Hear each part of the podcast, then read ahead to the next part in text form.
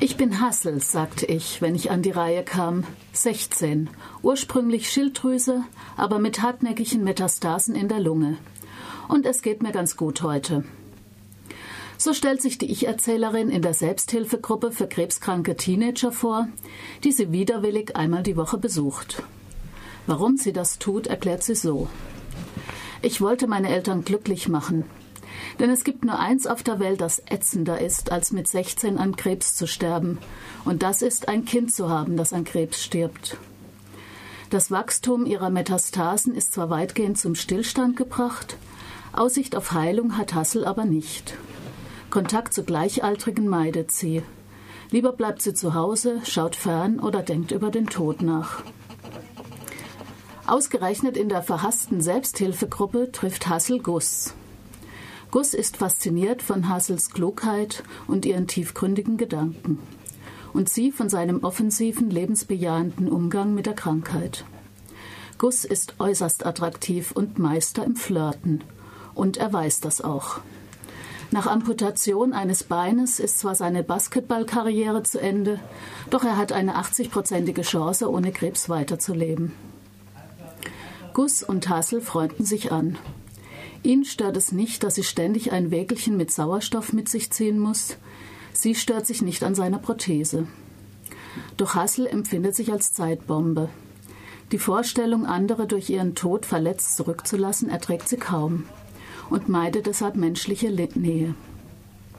Gus gibt nicht auf.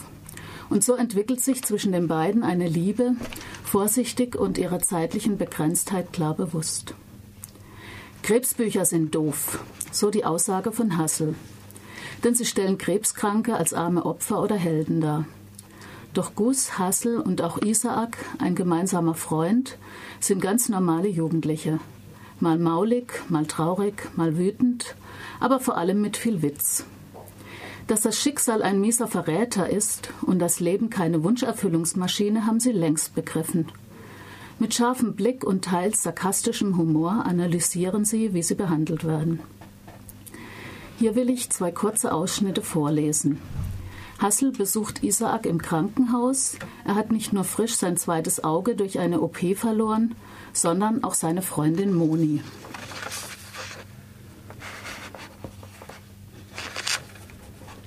Alle haben mir versprochen, dass meine anderen Sinne schärfer werden, um meine Sehkraft auszugleichen.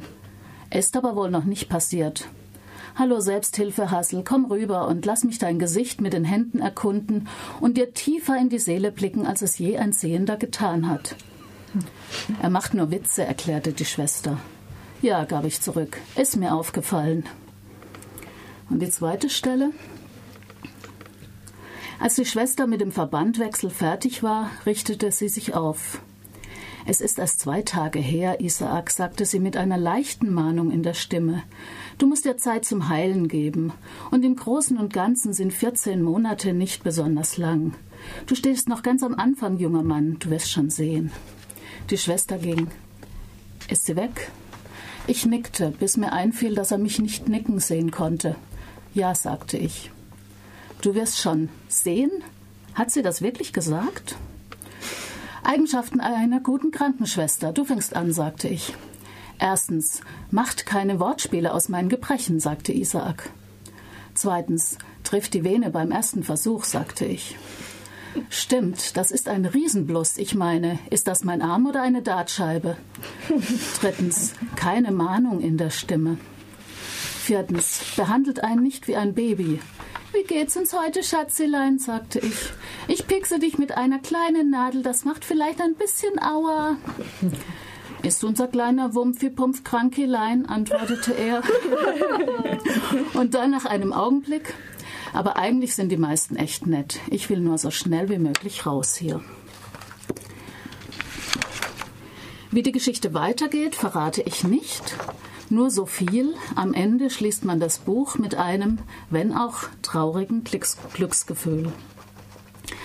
John Green ist ein Buch gelungen, das berührt, ohne rührselig zu sein.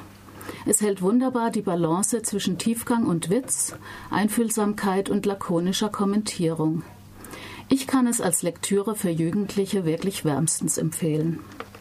John Green, Das Schicksal ist ein mieser Verräter, erschienen 2012 in den USA und schon in diesem Jahr von Sophie Zeitz ins Deutsche übersetzt.